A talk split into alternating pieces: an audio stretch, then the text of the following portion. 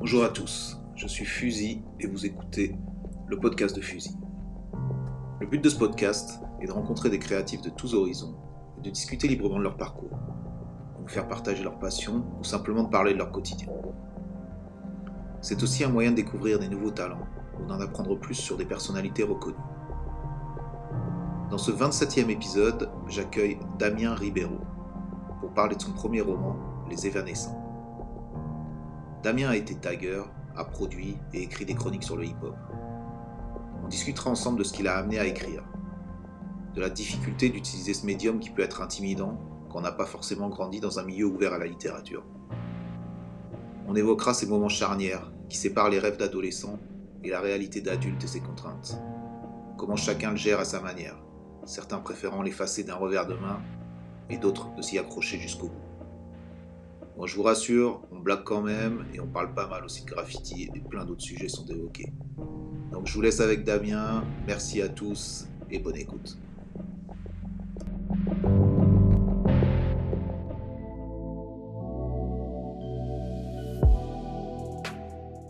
Donc salut Damien, euh, bienvenue dans le podcast de Fusil.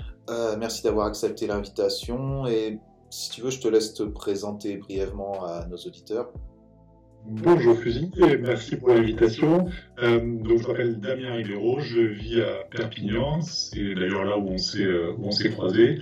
Et euh, mon actualité, c'est euh, la sortie de mon premier roman. C'est ce qui nous a amené à, à, à discuter. Je suis donc depuis peu écrivain, mais voilà, j'ai eu l'occasion de passer par, euh, par le graffiti euh, étant plus jeune, par le rap, que ce soit dans la production ou après dans la, dans la, la rédaction de chroniques ou d'interviews, de, de, rencontres d'artistes. Et, euh, et, donc me voilà euh, avec le premier roman qui sort euh, ces jours-ci. Qui est sorti d'ailleurs, on est bien d'accord. On, peut, on peut se le. Oh, ça, ça, fait, ça fait 15 jours. Là, voilà, ok. Donc le titre de ce, ce roman, c'est Les Évanescents. Ouais. Euh, alors, ce qui m'intéresse, il y a plusieurs choses qui m'intéressent dans tout ça. Un, d'ailleurs, je te connais, je te suis depuis longtemps, on discute depuis longtemps de tes projets d'écriture, et c'est vrai que, que là, c'est un bébé qui arrive, premier roman, c'est quand, même, quand même quelque chose de lourd. Euh, je, t'invite aussi parce que t'es pas éloigné des sujets que je traite souvent dans ce podcast, c'est-à-dire euh, le graffiti, mais aussi des parcours qui sont liés au graffiti, c'est-à-dire qui partent du graffiti et qui amènent à plein d'autres choses. Là, en l'occurrence, toi, ça t'a amené, comme tu l'as as pu l'évoquer, à aussi faire des chroniques qui étaient aussi liées au graffiti mais à la musique et qui euh, que tu sais depuis assez que tu as fait pendant assez longtemps et maintenant donc à ce à ce roman où dedans ce n'est pas un roman qui parle de graffiti mais c'est un roman où il y a quand même euh, il y a quand même une bonne partie qui évoque assez fortement le graffiti et comment ça a marqué le parcours, j'allais dire ton parcours, mais le parcours plutôt de, du héros de ce, livre. Donc, premièrement, peut-être tu peux nous parler de, bah, tu peux nous parler de ton livre. Tu veux nous parler de qu'est-ce qu'est-ce que ça raconte. Et après, peut-être on pourra on pourra revenir sur ton parcours qui est lié à, à tout ça, quoi. Ok. Euh, bah, écoute, donc, ce roman, il s'appelle Les Évanescents. Euh, et ça raconte euh, l'histoire d'un garçon qui s'appelle Michael Dos Reis, euh, qui, euh, qui grandit euh, à Bayonne. Donc c'est là où je dirais que nos trajectoires débutent un petit peu de la même façon. Mais après, euh, voilà, tu as raison de le préciser, c'est pas du tout un truc autobiographique. Euh, c'est vraiment, après, moi j'avais vraiment une ambition d'écrire un roman. Ça pour moi c'est hyper important. Euh, et donc ce garçon, quand, il est, quand il est à Bayonne, il évolue dans le milieu du graffiti de l'époque et moi j'avais vraiment très envie, si tu veux, dans ce roman d'avoir de ramener cette touche-là que je ne trouvais pas. Alors, je ne dis pas que je, que je le premier, mais je, l'ai rarement vu en tout cas. Euh, pour moi, il me semblait que, cette culture-là, cette culture hip-hop, euh, voilà, je, vais parler encore de, mots qui sont vraiment très très démodés, euh, mais cette culture hip-hop-là, je ne la voyais pas infusée dans la littérature, en tout cas rarement comme je le voulais, comme je l'avais vu. Et donc ce roman-là, cette histoire-là, elle, part quand même de là. Le point de départ, c'est un bâtiment abandonné sur la côte basque, où les, où les euh, enfants riches allaient jouer au tennis. Et à partir du moment où il a abandonné, c'est un endroit qui est devenu, c'est un endroit qui a vraiment existé, qui s'appelle le Country Club. C'est un endroit qui est devenu, euh, ben, comme souvent, hein, un terrain de chasse pour les euh, junkies, les marginaux, et euh, du coup un terrain vague aussi où moi j'allais peindre avec, avec les, gars avec qui j'étais à l'époque. Et donc voilà, j'ai voulu écrire le roman là-dessus parce que je connaissais très bien cet endroit et que moi c'était vraiment un endroit qui m'avait beaucoup marqué.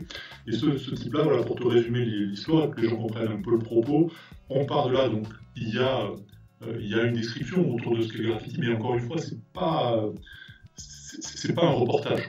Donc moi, je, suis resté sur quelque chose avec un aspect euh, romanesque, plus de, de, voir ce que ça évoquait chez les personnages, les sensations qu'ils avaient, les aspirations qu'ils avaient, plutôt que de dire un tel était le king de tel endroit, un tel faisait des trucs comme ci ou comme ça. ça je me sentais même pas légitime pour le faire. Par contre, raconter leurs sentiments et tout ça, c'était ce qui m'intéressait. Et ce type-là, on le prend quand il est, adolescent, euh, et donc il est, il là-dedans. Petit à petit, le groupe ça aussi, c'est quelque chose que j'ai pu observer, va dériver petit à petit et, euh, et peut-être perdre de vue en tout cas ce souffle-là qu'ils avaient quand ils étaient gosses. Et euh, de plus en plus se renfermer. En fait, il me semble que, c'est un peu ce qui se passe. Et lui, euh, à l'occasion d'une espèce d'interrail, en tout cas d'un moment où le, groupe décide de partir dans des petites gares TER euh, des Pyrénées, après la Méditerranée, lui, euh, lui il s'échappe en fait à ce moment-là, il, il, sent bien qu'il est de moins en moins à sa place, et il s'échappe et il va essayer de se trouver une nouvelle vie. Et euh, contrairement à sa première vie où il voulait mettre son nom partout, il voulait être partout, voilà ce, qui est aussi le graffiti, hein, cette espèce de compétition, d'affirmation, de, de, et aussi de regard sur, sur le monde. Là, dans sa deuxième vie, euh, il va se dire que pour tenir, il va falloir qu'il disparaisse. Donc, il va vraiment. Donc, les évanescences, c'est ça. Hein, c'est, ça, ça, désigne cette disparition, le fait de devenir de plus en plus euh, de plus en plus euh, aérien, on va dire. Et donc, lui, voilà, il se met dans une histoire euh, avec une fille qui n'est pas du tout une histoire d'amour, avec des, euh, beaux-parents, avec euh, des, des, repas dimanche un peu à la con, et, un métier où il, a, où il n'éprouve aucun intérêt, il va vraiment essayer de se mettre dans un étui, en fait. Hein. c'est aussi une espèce d'interprétation d'une nouvelle de Tchekhov qui s'appelle L'homme à l'étui. Là, elle est déclinée très différemment. Mais voilà, l'histoire parle de ça.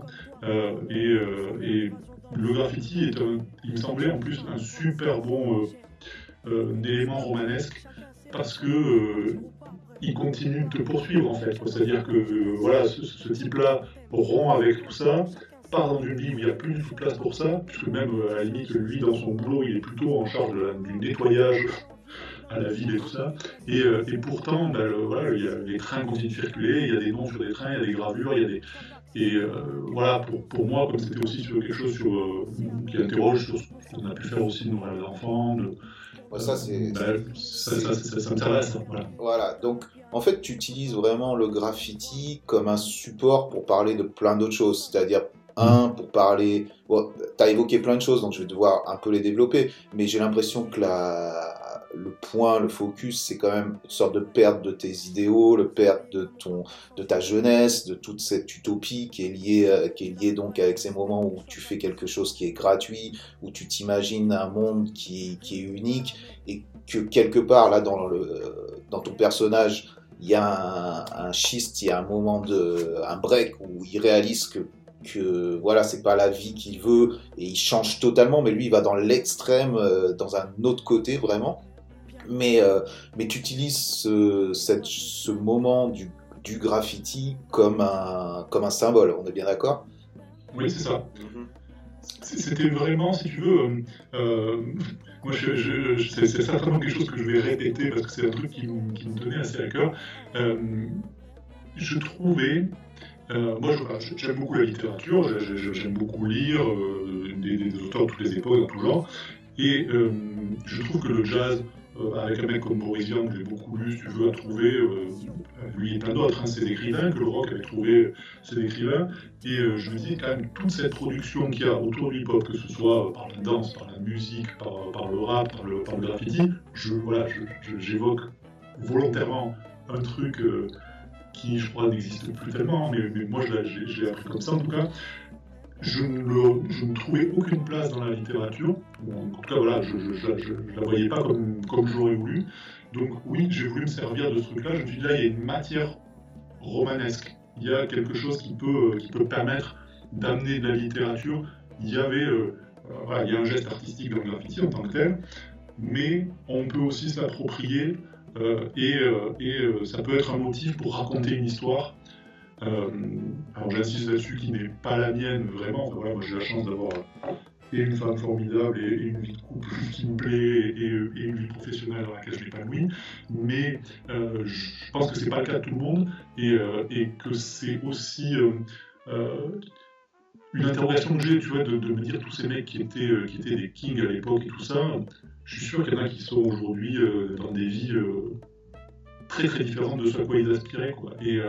Ça évoque ça, je m'en sers pour ça. Alors il y a deux choses dont je veux rebondir par rapport à ça. Déjà la première chose, c'est que tu, euh, quand tu évoques le graffiti, tu évoques le hip-hop en général. Quoi. Donc on est bien d'accord que bon là, je veux pas rentrer encore dans ce débat-là qui, qui, a été déballé, remballé, redéballé tellement de fois, mais c'est vrai que ça revient assez régulièrement avec, avec des invités. C'est-à-dire que en France ou je sais pas, euh, c'est un truc, c'est un truc, le hip-hop, ça a été euh, ce package qu'on nous a donné, que maintenant on peut peut-être remettre en question parce qu'effectivement, euh, il y a plein de gens qui vont te dire, nous on écoutait des gens de l'époque de, de, New York, années 70 et tout, qui vont dire non, le hip-hop ça a été un truc préfabriqué, oui il y en avait qui en écoutaient, oui il y en avait qui en écoutaient pas, mais ce qu'on nous a vendu, est-ce que nous, ce qui nous a attiré en tant qu'Européens, ou dans le monde entier, c'est ce package hip-hop, danse, graffiti, rap, DJing, beatbox, peu importe, toute cette culture-là que nous, euh, voilà, qui a, fait l'étincelle et qui a explosé comme ça.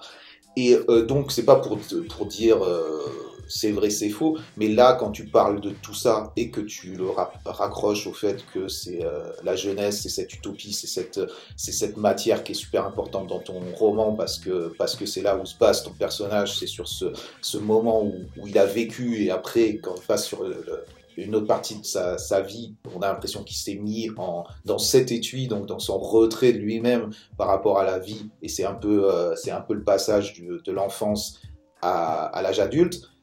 Euh, tout ça, c'est lié au hip-hop. Et toi, tu as été aussi un chroniqueur hip-hop, donc et chroniqueur de, de rap. Donc, tout ce que tu parles en tant que. Tout ce que tu évoques dans le graffiti, tu le lis aussi au hip-hop? Oui, alors oui, mais euh, euh, d'une, je suis pas un gardien du temple, et de deux, je prétends pas que c'est la vérité. C'est-à-dire que euh, ça, ça, n'est jamais que ce que moi j'en ai retiré au moment où ça s'est présenté à moi. et c'était déjà pas le cas, moi, si tu veux, quand. quand on arrive dans le graffiti, donc il faut s'imaginer une ville de province à la fin des années 90, arriver dans le graffiti, c'est vraiment un truc archi marginal. Ça n'a rien de sexy, ça n'a rien de. Enfin, tu passes vraiment pour un tocard quand tu fais ça. Quoi. Et, euh, mais moi, les langues que, j'ai trouvées là-dedans, c'était ce paquet complet que tu évoques. Mais les gens qui étaient déjà là, puisque nous, on n'était pas la première génération, hein, les gens qui, euh, qui, qui, étaient déjà là étaient sur autre chose en fait. Eux, ils étaient, euh, ils étaient plus dans la drum and bass, dans la techno, dans des trucs.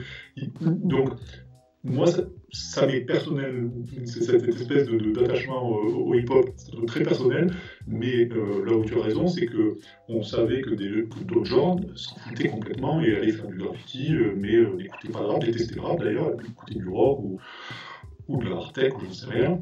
nous, on a cru un peu fort à ce truc-là. En tout cas, moi, ça je trouvais que le, le paquet était tellement puissant, c'est-à-dire que euh, ça parle un peu de ça d'ailleurs dans le, dans le livre, tu sais, euh, euh, il y a ce truc de dire qu'il il y a des milieux dans lesquels la culture, elle est là sans même qu'ils y fassent attention en fait. Et moi, je ne viens pas je viens pas du fin fond du ghetto, qu'on soit, clair, mais je viens pas non plus d'un milieu bourgeois dans lequel tous les codes sont, rodés et dans lesquels c'est tout à fait normal d'écouter de la musique classique avec ses parents, euh, euh, d'avoir des discussions sur les numérique de tel ou tel peintre. Ça fait partie d'une éducation. Euh, il y a des milieux où c'est pas le cas. Et, dans ces milieux-là, arriver avec un truc où tu avais de la peinture, tout d'un coup, tu t'interrogeais sur les formes, les couleurs, le, le message, l'endroit où ça se mettait, etc. En même temps, arriver avec des textes qui aussi était peut-être un petit peu plus conscientisé, je sais pas, mais enfin en tout cas arriver avec un truc comme ça qui bousculait, euh, je trouve que c'était la danse pareil, qui, cassait les codes, ou même la façon de faire la musique, euh, qui n'était pas une, façon euh, voilà, de solfège, c'est un peu cliché de dire tout ça, mais c'est vrai que dans un endroit où il n'y avait pas grand-chose, quand tu arrives avec ce truc-là, moi je suis persuadé que s'il n'y avait pas eu ça, le roman je ne l'aurais pas écrit, parce que ça a été une porte d'entrée euh, vers la peinture plus classique après, euh, vers, euh, la littérature, vers, l'écriture.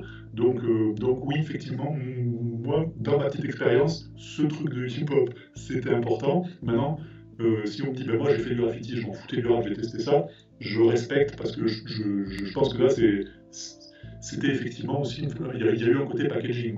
C'est vraiment le positionnement que, qui, après mûre réflexion et discussion, c'est vraiment le positionnement que qu'aussi j'ai pris, c'est-à-dire que que effectivement euh, ce n'est pas une vérité. Tu peux avoir très bien fait du graffiti et ne pas être dans le hip-hop et, et, euh, historiquement euh, il y a toutes les preuves qui sont là et ça a existé avant ça. Mais effectivement, ce que tu dis est super important, le hip-hop a ouvert, euh, des générations sur le fait de déjà tu peux le faire et deux euh, ça t'ouvre sur une culture, sur quelque chose. Et comme tu dis, toi, ça a été une porte d'entrée sur plein de choses. Et, mais ça a créé des, millions de vocations. C'est-à-dire que tous ces gens-là, tous ces gens qui ont mis un pied dans le graffiti, ça les a ouverts sur, euh, sur d'autres choses, sur la photo, sur euh, l'appréhension de, de l'architecture, sur, euh, sur énormément de choses. La danse, pareil. C'est, c'est quand même, ça a été quand même, euh, ça nourrit euh, des générations, ça a été une émulation, et c'est vrai que sur ça, euh, cette culture hip-hop, même si, même si ça a été, ça a été utilisé et, euh, et je, je, sais pas, je me reconnais pas là-dedans aujourd'hui, mais c'est vrai que c'est énorme et c'est tellement, riche, quoi. Et c'est et euh, t'en parles, t'en parles. Moi, ce qui me, plaît aussi, euh, comment tu l'évoques dans le roman, c'est-à-dire que tu ne t'arrêtes pas sur des noms, tu ne t'arrêtes pas sur des dates, tu ne t'arrêtes pas sur des faits vraiment, quoi. Tu t'arrêtes plus sur une sensation, c'est-à-dire cette sensation de en l'occurrence là, ce sont des graffeurs euh, cette sensation d'être dans un monde parallèle, un monde que tu as créé, un monde qui est avec tes propres codes, avec tes propres amis qui sont plus que des amis, c'est une sorte de, secte euh, limite. Il n'y a que toi qui, peut se comprendre, euh, toi et tes potes qui puissent comprendre ces codes et ces règles. Et quand tu évoques par exemple ce lieu donc, qui est un, terrain de tennis abandonné et qui est symbolique parce que c'était aussi le terrain de tennis d'une élite, une élite, euh, tu en as parlé, ça pourrait être aussi du côté culturel, mais surtout, euh, surtout euh, au point de vue euh, financier, au point de vue social. Mais cet endroit, il est coupé du monde, il a été donc réinterprété, réapproprié par, par les graffeurs, par les junkies, par les marginaux, parce que ça a été détruit. Ce terrain, cet endroit, on l'a tous eu, c'est-à-dire que ça peut être un terrain, c'est ce qu'on appelle un, un rinté, quoi, un terrain où c'est là où tu vas mmh. peindre avec tes potes et que tu sais qu'il y a qu'il n'y a rien parce que c'est ton endroit, que les keufs vont pas venir, que c'est un endroit safe. Et c'est là aussi où tu t'exprimes et c'est là où tu passes des moments euh, de liberté. Donc tout ça pour dire quoi, je m'en rappelle plus, mais, euh, mais tu vas pouvoir continuer. Non, c'était par rapport à ce, à donc parler du graffiti d'une manière euh, plus symbolique et ce que ça représentait pour toi en termes justement oui, de, de symbole. Ouais, et ça rejoint euh, ce que je te dis sur le fait, euh, sur le côté pas autobiographique. Moi, ça m'intéressait pas. Déjà, je, pense que, que j'aurais pas été légitime pour le faire. Et qu'en plus, ça n'a pas un très très grand intérêt de dire Dupont, il faisait tel truc avec du schmoll qui faisait machin, et un tel, c'était. Voilà, à la limite, euh, ça, c'est peut-être un travail de journaliste, c'est peut-être. et, et c'est très délicat parce que tu vas toucher vraiment à des gens. Et, tu, vois, moi sur les dates, je suis pas du tout sûr quand euh, je réfléchissais un peu à cette époque-là, il y a des trucs qui se mélangent. Je suis pas du tout sûr que ça c'est. Euh, si j'avais dû faire vraiment un article. C'est pas ça le propos, quoi. C'est pas le propos, c'est pas, c'est pas, c'est pas un, un, truc journalistique. Et justement, c'est là où c'est intéressant et où je reviens. Excuse-moi de te couper, mais je reviens juste par rapport à ça. C'est-à-dire que toi, tu dis aussi que tu n'as pas retrouvé dans la littérature des gens qui parlent de ce mouvement de cette manière-là, ou de ce, feeling, de ces sensations, euh, d'une manière romancée. C'est-à-dire qu'on a énormément de livres qui sont plus journalistiques, comme tu dis, qui sont plus ou moins proches de la réalité, plus ou moins accurate ou pas. Mais il n'y a pas de truc où, justement on s'inspire de, ça et on le transcende et on, en fait quelque chose qui est, de la littérature. Euh, et justement, tu t'es placé dans cette optique-là. Alors, oui, alors il y, a, des gens qui ont fait des, qui ont fait des romans. Euh, je pense qu'il y a Karim Adani qui a fait beaucoup de romans euh, où il part de rappeurs qui existent. Après, voilà, mais pour moi, on est quand même toujours un peu collé au journalisme parce qu'on est quand même toujours sur des gens qui existent à qui on peut prêter autre chose. Donc, c'est des trucs qui sont très bien faits, très bien tournés. Euh, je, tu vois, je ne prétends pas être le premier qui arrive avec, avec ça. Mais pour moi, voilà, par rapport à, ce que j'attendais de la, littérature, on était encore un peu collé, euh, un peu collé au réel. Euh, et puis bon voilà, c'est New York, c'est autre chose. Il y avait aussi euh, un très bon roman qui s'appelle Brûle. c'est Laurent Rigoulet qui a écrit ça. Et, là pareil, il, colle à New le Bronx, les années 70, les, premières parties et tout ça. Là aussi, pour moi, même si après il en fait un roman, pour moi, c'était des trucs. Encore, c'est un très bon livre, mais par rapport à ce que je voulais faire, moi, je voulais faire un roman. C'est-à-dire que je voulais que, à la limite, euh, que les gens du graffiti puissent se dire tiens, c'est vrai que ça, réveille en moi des, sensations, ça rappelle des trucs, mais que quelqu'un qui, s'en fout complètement du graffiti, qui n'a jamais peint de sa vie, aille lire une histoire dans laquelle il y a ces trucs-là qui arrivent, de la même façon que, moi, je lis des histoires où le héros il va se mettre dans un endroit, il va écouter Mouride. Tu vois, Laurent, je trouve, le, fait hyper bien et depuis très très longtemps et dans plein de romans. Et, je, et ça passe, tu vois, on se dit pas, tiens, euh, c'est bizarre, euh, c'est plat, qu'est-ce que c'est? Et, et, je trouvais que, que, dans ces, voilà, le graffiti et le rap, en tout cas, ils étaient souvent traités de façon hyper caricaturale. C'est-à-dire quand on voyait dans les romans, c'était parce qu'il y avait une bavure policière ou parce que le mec était du ghetto. Et pas de souci, c'est bien, c'est normal, il faut que ça soit, mais, euh, mais on, peut essayer d'en faire autre chose, voilà. Ok. Et euh, d'ailleurs, là, tu citais quelqu'un, mais j'aimerais citer quand même une personne que, bon, c'est un Américain, c'est Nov. Nov, donc je ne sais pas si tu l'as déjà lu, mais donc euh, graffeur, graffeur des années je sais pas, euh, mi-90 c'est tout, et qui a écrit plusieurs livres donc qui sont souvent, euh, qui traitent souvent justement du graffiti, et euh, dont, dont un sur Ja, sur JA, sur sur cette répétition du nom et tout ça, mais bon, ça a plus un côté. bon, c'est à lire, je sais même pas comment on pourrait le caractériser parce qu'il est, c'est un peu fou, quoi, ça va dans tous les sens, mais c'est super intéressant. Et ça parle du graffiti d'une autre manière, et qui est définitivement pas cliché, mais qui est pas de la manière dont tu as pu l'écrire, mais c'est juste que pour les gens qui ne l'ont pas lu, je les invite à le lire parce que c'est ça, met une claque quand même, ça, ça met une grosse claque sur, euh, sur comment le mec a vécu le graffiti, ce que ça lui a amené, ce que, ce que surtout beaucoup de réflexions euh, sur, euh, sur ce qu'est être, pourquoi tu fais ça et compagnie. Donc, donc ça c'était juste une parenthèse pour revenir à ton histoire, qu'est-ce qui fait... Euh, tu parlais que quelque part, du moins moi c'est ce que j'ai lu aussi, je, là t'en parlais pas, mais que le groupe se refermait sur une sorte de... Donc ce groupe d'amis qui peint ensemble dans cet endroit-là, il se referme sur une sorte de, monde un peu parallèle, donc. Et, euh, et j'aime beaucoup quand à un moment du roman, donc quand le héros coupe avec ce monde-là, il a une sorte de révélation un peu. À un moment, il part dans un interrail mm. et, euh, et voilà, il se dit non, c'est ça y est, c'est ça y est, j'en ai marre quoi. En fait, je vais arrêter ça. Je il voit, il a une sorte de vision de la réalité de ce qui, de ce que c'est qu'il a plus envie de vivre. Et donc, il y a une sorte de scission à ce moment-là. Et j'aimerais que tu parles de ce moment-là et surtout de pourquoi. Euh, euh, voilà, parle-nous de ce moment-là quoi.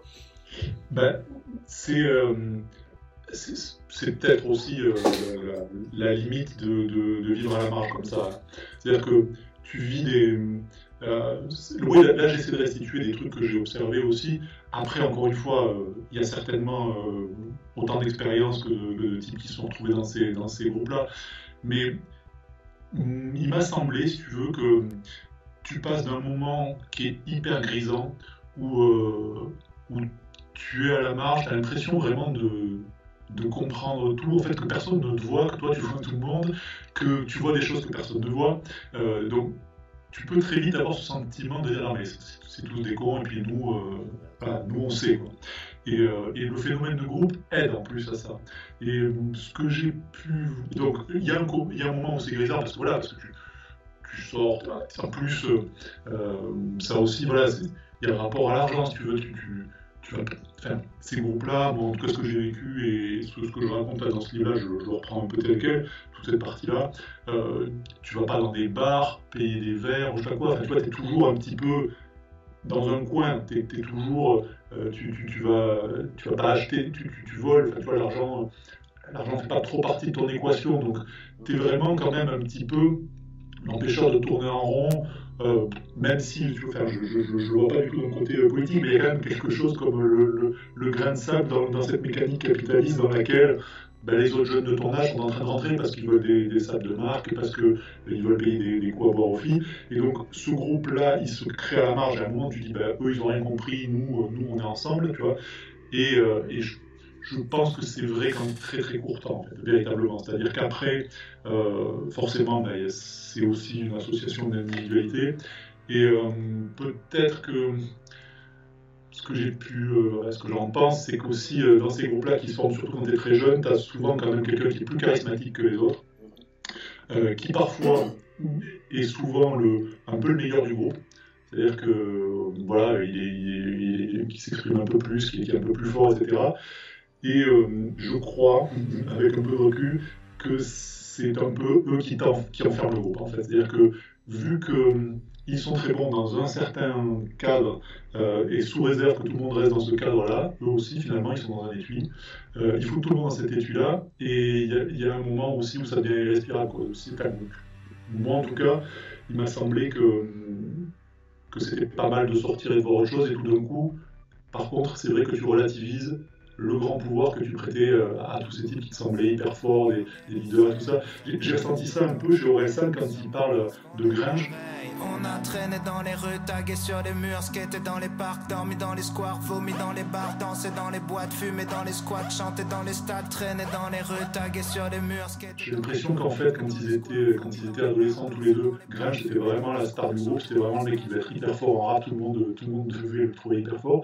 Et finalement, il fait une carrière cool, mais la superstar, c'était Orelsan. Et, et, euh, voilà, quand, je parle du groupe qui se disperse, il y a un peu ça aussi, le côté. Euh, là, si on reste tous ensemble, ça va mal finir. Entre les mecs qui deviennent à moitié toxicaux, les mecs qui, s'enferment complètement, qui ne pensent qu'à la peinture, qui ne font que ça, qui ne parlent que de ça, qui ne regardent que ça. Le côté ouverture sur le monde, il n'y est pas, il n'y est plus. Et quand tu prends conscience en fait de ça, c'est là où ton personnage justement euh, explose quelque part, quand tu prends conscience de ça, euh, c'est tu peux aller dans une direction totalement opposée, justement. C'est ce qui se passe pour ton personnage. Mais euh, j'aimerais revenir sur cette notion de groupe. J'ai l'impression que c'est pas forcément lié au graffiti. Tu fais une référence là au, rap ou à la musique en général. C'est plus la notion de groupe. C'est-à-dire que dans un groupe, effectivement, comme tu dis, il y a souvent un leader, mais ça peut être un groupe voilà, autre que, autre que, que le graffiti. Ce qu'il y a, c'est que tu te retrouves dans une situation où tu ne penses qu'à... Tu es un, euh, un groupe de personnes qui ne pensent qu'à une seule chose. Et donc, à partir du moment où on pense tous à une seule chose, qu'on a une passion qui est tant dévorante quand c'est pour le graffiti, mais ça peut être, j'imagine, politique ou quoi, on s'enferme dans une, dans une bulle, on se crée cette propre vérité euh, qu'on s'est inventé, qu'on a, qu'on a créé, parce qu'elle elle existe pour personne d'autre que pour, les pour ce groupe. Et on se désolidarise totalement du monde, mais aussi il y a une sorte de, il y a une sorte de complexe de supériorité, parce qu'on se croit supérieur, on se croit différent et on se croit meilleur que, que la population qui n'a rien compris. Alors qu'on est juste focus sur un seul une, seule chose, alors que les gens voient tout le reste qu'il y a autour. Et quelque part, tu parles de ça comme, euh, bah, comme d'un danger. C'est ça, non? Ouais, pour, moi, c'est un peu la limite. C'est-à-dire qu'après, tu t'asphyxies, en fait. Hein, mais quand tu rentres dans cette logique, tu as raison, je pense qu'en plus, y c'est pas, pas du tout euh, euh, uniquement le, graffiti. Ce qui est rigolo quand ça arrive au graffiti, c'est que c'est un truc qui se prétend à la marge, et en fait tu retombes exactement dans, des systèmes, on se met nous-mêmes des systèmes aussi cons que ceux qu'on est censé détricoter, c'est-à-dire que on n'a pas fini de commencer à, respirer, qu'on commence à dire ah ouais mais tel truc c'est mieux que tel truc, et euh, si tu fais ça c'est bien, mais si tu fais ça, on se remet en fait des règles qui sont tout aussi euh, rigides et qui, réglementent euh, la vie du groupe, exact, avec souvent la même bêtise que, que, que, les règles qu'on était censé détourner. Quoi. Ça Donc, et, ça, c'est peut-être aussi, euh, peut aussi le propre de l'adolescence, je sais pas. Mais mm, ça, c'est un truc euh, qui, qui, est, assez drôle en plus quand, quand euh, tu te mets deux minutes à la place des gens qui sont pas dans ce truc-là. C'est-à-dire que eux, ils voient des, au mieux des espèces de, de, de, de gribouillis sur des murs et toute l'espèce de vie que nous on, y prête de ouais mais euh, machin il m'a touillé ou tel truc c'était euh, moi j'avais fait un crop fait une couleur vas-y on va tous ces trucs là en fait ça n'intéresse que nous et, effectivement les gens sont prêts à, enfin, se pour, pour ces trucs là donc voilà moi dans mon roman, en tout cas, ce qui était, euh, ce qui était important, c'était qu'à un moment, ça devenait irrespirable. Et et je dans ce milieu-là, c'est, ça peut être peut-être euh, différent du, du, foot ou de la politique, parce que euh, quand tu es, enfin, de ce que j'ai vu, hein, en tout cas, quand tu es dans les marges, tu as vite fait d'être aussi euh, dans les stupéfiants, dans l'alcool, dans de la violence, dans des, tu viens aussi régler des problèmes, des problèmes que tu ramènes de la maison, des choses comme ça. Ça fait un cocktail en plus par rapport à un mec qui, qui, qui foot ou dans la politique. Donc, il y a un moment où vraiment des. moi, j'ai vu des gens autour de moi perdre complètement pied hein, et, se perdre, voire pire. Et je, pense que, ce truc-là aussi. Euh, c'est, enfin, je, ne suis peut-être pas le seul à l'avoir vu, donc euh, là oui, mon personnage, quand il voit ça, lui, il a peur. Et lui, voilà, euh, peut-être c'est peut-être là où mon chemin se sépare, lui, il se dit qu'il faut plus jamais vibrer parce que ça a été trop fort de vibrer et qu'il faut plus créer, qu'il faut plus réfléchir, qu'il faut plus avoir de, regard parce que parce que le, monde n'aime pas ça quelque part. Enfin voilà, que, c'est parce qu'il a été, il a été, il a été complètement, c'est une désillusion totale en fait, parce qu'il s'est tellement mis dans ce monde-là, il y a tellement cru, euh, il s'est tellement investi et il y a vu une sorte de de sentiment et de, de oui de sentiments euh, tellement haut placés que se couper de ça, ça, ça veut dire, euh, ça veut dire se couper de tout en fait. Ça veut dire, euh, ça veut dire se mettre, comme tu, comme tu l'as souvent répété là, déjà dans un étui, dans un étui qui est aussi un étui donc de protection contre le monde. Et cet étui de protection contre le monde, pour lui, c'est donc de quelque part renier, oui, renier ce passé et, et sauter dans une autre direction qui est totalement l'opposé. Cette direction, c'est la vie euh, d'un salarié lambda avec, euh, avec une famille lambda et des rêves euh, lambda qui font que il, se fait, il se fait chier comme un rat mort, mais en même temps, c'est là où il s'épanouit parce qu'il n'y a plus de risque et il y a plus de, oui, il y a plus de risque d'être, d'être blessé aussi, quoi. Plus de rêve, mais en même temps, plus de risque. C'est ça ou pas, ton personnage? Oui, c'est quand tu, quand tu fais de la création, tu te mets en danger. Euh, aujourd'hui, euh, je sors un bouquin, tu te mets en danger, pas comme, euh, pas comme un mec qui est sur un chantier, hein. mais tu t'exposes au jugement, tu t'exposes déjà au jugement des gens que tu aimes, qui vont pouvoir bien prendre ou mal prendre ce que tu fais. tu t'exposes au jugement des, des, gens qui t'aiment pas et qui disent, bah ouais, voilà. Quand, quand tu décides de comme ce personnage, lui, il décide vraiment de plus rien. C'est-à-dire qu'effectivement, et moi, ce qui m'intéressait, c'est que comme pendant un bout de sa vie, il a pu voir des choses et que c'est lui qui raconte l'histoire, c'est plus marrant que si c'était juste un mec qui avait jamais eu quoi que ce soit à dire. Lui, à un moment, il a eu des trucs.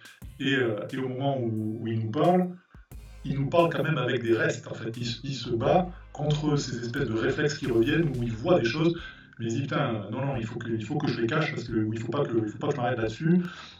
Voilà, euh, beaux-parents, des espèces de, bourgeois de, de, de euh, qui euh, le beau-père se, rêve en espèce de gourou de développement personnel, et euh, donc le type voit ça, enfin, le Michael Dosreis voit ça, et quand il restitue, on voit bien que ça le fait, vraiment chier, qu'il ne supporte pas ça, mais il décide de s'en accommoder. Donc oui, effectivement, il décide de ne pas prendre le risque. Il ne prend pas le risque de dire à son beau-père, bon, maintenant, vos histoires de développement personnel, de traduction littérale des textes en anglais, euh, c'est bon, quoi. Euh, non, non, il, il, subit ça. Donc, je voulais qu'il soit un peu sympathique, c'est-à-dire qu'il nous amène un petit peu euh, quand même son, son, deuil, mais en même temps qu'on mesure aussi bah, une forme de lâcheté quand même, de, de, de, se laisser faire là-dedans, en disant bon, allez, c'est un filer, quoi. Et justement, euh, c'est donc c'est quand même une métaphore de comment tu passes. Ou alors peut-être je me trompe, hein, tu me diras, mais comment tu passes des rêves de l'adolescence, enfance à la réalité de la vie adulte. C'est-à-dire comment tu prends euh, toutes ces aspirations, tous ces trucs-là, et comment tu les transformes à la vie adulte. Donc il y en a qui vont, qui vont réussir à s'épanouir, à les, à les peut-être à les, à les transformer pour en faire que tu restes créatif ou tu, tu le transformes d'une autre manière. Tu peux être euh, mécanicien, mais tu peux utiliser, euh, tu peux utiliser ce que tu as appris dans ces moments-là pour, pour, pour t'exprimer, pour t'épanouir. Mais tu peux aussi te renfermer dans un truc, te, peut-être d'une sorte d'aigreur ou une sorte de. Bah, pour ton personnage, c'est pas une aigreur, c'est plus une mmh. peur de, ce, de cette jeunesse et une, scission totale. Mais les différents personnages que tu suis ensuite dans leur évolution, il y en a qui vont remettre totalement. Euh, qui vont changer complètement, il y en a qui, vont totalement s'effondrer, il y en a qui auront une aigreur par rapport au fait qu'ils étaient les kings d'avant et qui sont des losers maintenant, justement, c'est toute cette transition qui est celle-là dont tu parles dans ton, dans ton livre entre le graffiti et la vie, euh, la vie réelle, parce que c'est vraiment ça dont on parle. C'est-à-dire quand tu es dans le graffiti à un certain moment et à une certaine euh, profondeur de, je veux dire, d'implication, le retour à la vie normale peut être extrêmement difficile. Il y en a qui ne le font jamais, il y en a qui le font de manière euh, subtile, il y en a qui le font de manière euh, brutale, mais c'est un vrai passage et c'est une vraie épreuve. Et ça, tu en parles, euh, tu en parles à travers justement ce héros, mais aussi les personnages annexes qui, étaient là au début et qui ressurgissent à la seconde partie et qui le remettent face à sa réalité. Donc tu veux parler un peu de ce phénomène-là ou de comment ça se traduit dans ton roman? Ouais, parce que c'est euh, euh, effectivement euh, ce, passage là, ce, passage. Moi, je, déjà, je veux dire que j'ai beaucoup de tendresse pour les gens qui sont frottés à tout ça quand même. Je trouve que c'est parce que c'était rarement des gens qui avaient tous les codes. Et qu'à la limite, ceux qui s'y sont frottés, qui avaient tous les codes, le retour à la vie normale, euh, ça, ça, a pu se faire moins violemment. Euh, et, et, encore une fois, moi je pars de là où je parle, j'ai bien conscience de ne pas être au fin fond des plus grandes difficultés du monde. Mais euh, je me dis pour des gens qui à un moment, et tu sais tout ce qui se passait même, parce que ça c'est pas évoqué dans le livre, mais tous les gens qui se sont retrouvés en galerie et tout ça, qui y ont cru, et puis quand ça s'est arrêté du jour au lendemain, et qu'on leur a expliqué qu'en fait leur truc c'était pourri, qu'il fallait qu'ils prennent leur toile et qu'ils se cassent, je veux dire, il y, y, a quand même une violence quand en plus pas issu de ce milieu, qui doit être terrible. Donc voilà, quelle que soit l'implication que tu as eue euh, là-dedans, je voulais surtout pas me moquer des gens, tu vois, je, je, je, euh, je voulais pas, je, voulais pas les prendre de haut, vraiment, voilà, ce truc, effectivement, de vivre son adolescence de façon très intense. Donc là, c'est là-dedans, mais peut-être qu'il y, a mille façons de le faire. Mais, moi, ça m'intéressait de parler en tout cas euh, de comment le graffiti, parce que parce que c'était mettre son nom. Et moi, c'est hyper important dans le roman, mettre son, le nom, c'est presque le thème du roman en fait.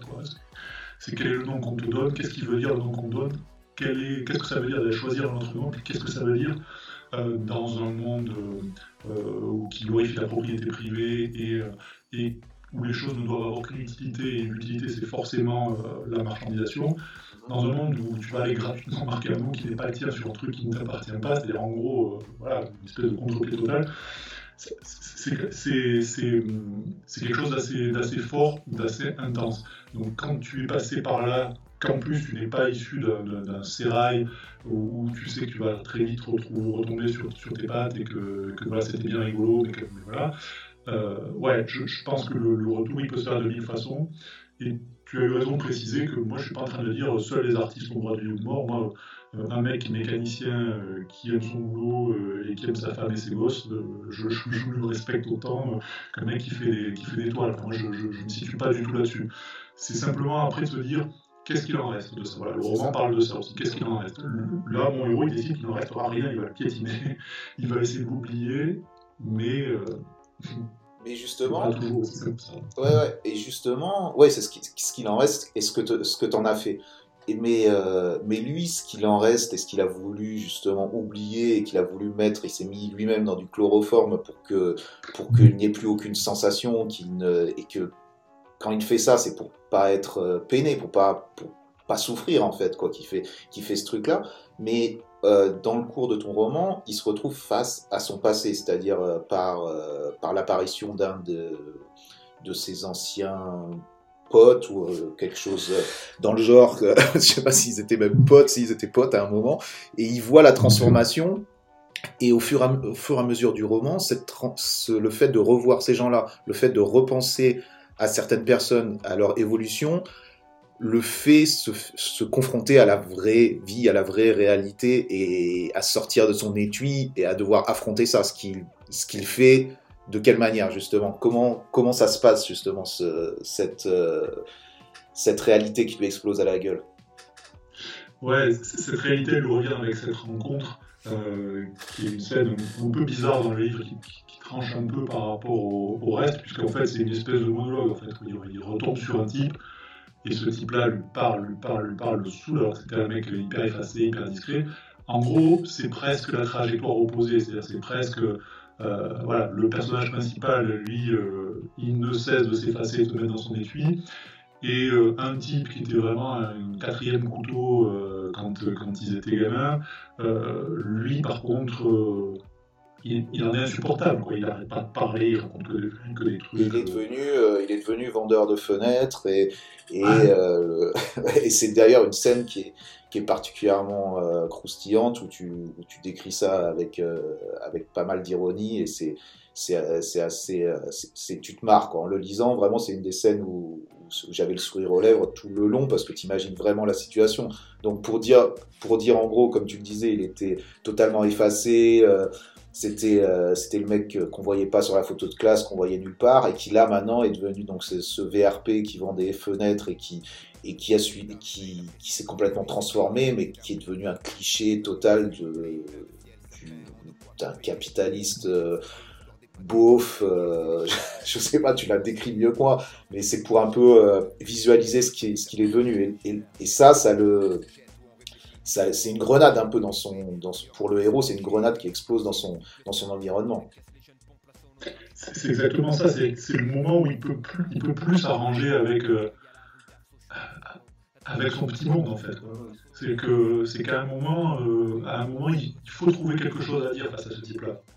Et soit, euh, bah, soit, soit il nie, tu vois, soit il dit non non c'est pas moi, vous vous trompez, soit il nous raconte la vérité, mais il lui reste encore trop de fierté. Euh, et puis voilà, ça c'est un truc aussi. Euh, euh, c'était un, peu lui le, boss à l'époque. Donc il n'a pas envie devant lui de, dire ouais, ben, j'ai une vie pas très intéressante. Il a envie de briller devant lui quand même. Donc il a envie d'y aller, parce que, à la limite il n'est pas obligé d'aller parler. Mais dans, son rapport avec lui, il y a quelque chose aussi de l'enfance qui revient. Euh, aussi un peu, je mets des guillemets, des, humiliations, ou en tout cas des jugements qu'il a pu connaître. Et euh, il se dit non, si, euh, si je dis ce que je fais aujourd'hui, ils vont se foutre de moi là-bas. Enfin, donc, donc il lui reste, c'est pour ça qu'il n'arrive jamais à rentrer vraiment dans son étui. Je ne sais pas si on y arrive vraiment. Hein. Après, je ne sais pas comment on s'en échappe quand, quand, on s'y est trop mis, mais il lui reste ce truc-là, un peu de fierté, c'est la catastrophe d'ailleurs, parce que du coup, euh, du coup euh, bah, il se sent obligé de raconter n'importe quoi pour essayer de briller. Et donc, du coup, l'autre se sent en confiance et lui parle encore plus et démolit encore plus ce que lui avait préservé dans un coin de sa tête en se disant voilà, moi je suis parti, mais là-bas la vie continue comme avant. Alors qu'en fait, euh, c'est pour ça qu'il s'appelle les évanescences, c'est que en fait, tout fout le camp. C'est-à-dire que ben non, rien n'est resté comme avant parce que la vie a continué sans toi. Et après, bon, voilà je serai les, auditeurs et découvrir la suite, parce que là on est sur le point de rendre césure après sur, sur, la fin du roman. Mais euh, oui, le passé, le passé lui revient violemment.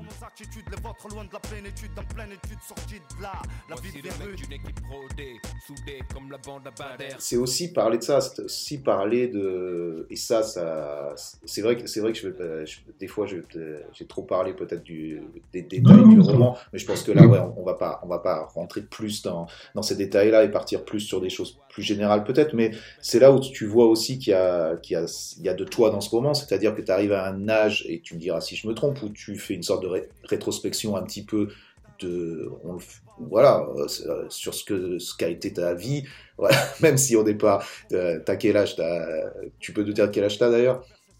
Non, ça, ça reste secret. Ça, ça, reste secret. C'est ma, coquetterie. c'est la coquetterie. Ok. Bon, mais bref, alors je vais parler de, euh, de moi, alors, et je vais, me, je vais me mettre en truc, et je vais dire, j'ai l'impression que dans quand tu es dans, vers les 40 ans, peu importe, tu peux te faire une sorte de rétrospection. Et j'ai l'impression que, que certains, peut-être, euh, c'est selon comment tu as évolué et comment euh, tu as, fait la paix avec des événements dans ta vie ou quoi que ce soit. Mais tu vas devoir, tu, as pu mettre de côté des choses volontairement pour, euh, pour pouvoir évoluer.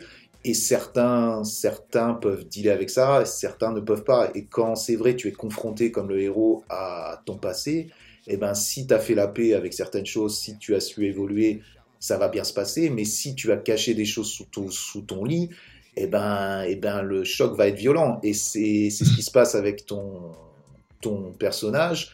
Euh, toutes les personnes de son passé qui reviennent lui disent quelque chose de qui il est et, euh, lui disent aussi quelque chose de la vie. C'est la vie, c'est pas seulement quand tu as été euh, été le, king de peindre les trains en, en, quelle année ou que tu as été euh, une victime euh, en CE2 ou tu vois ce que je veux dire? La vie, elle a évolué et à chaque à chaque moment de ta vie, tu es quelqu'un quelque part de différent. Et ça, j'ai l'impression que ça parle de ça aussi.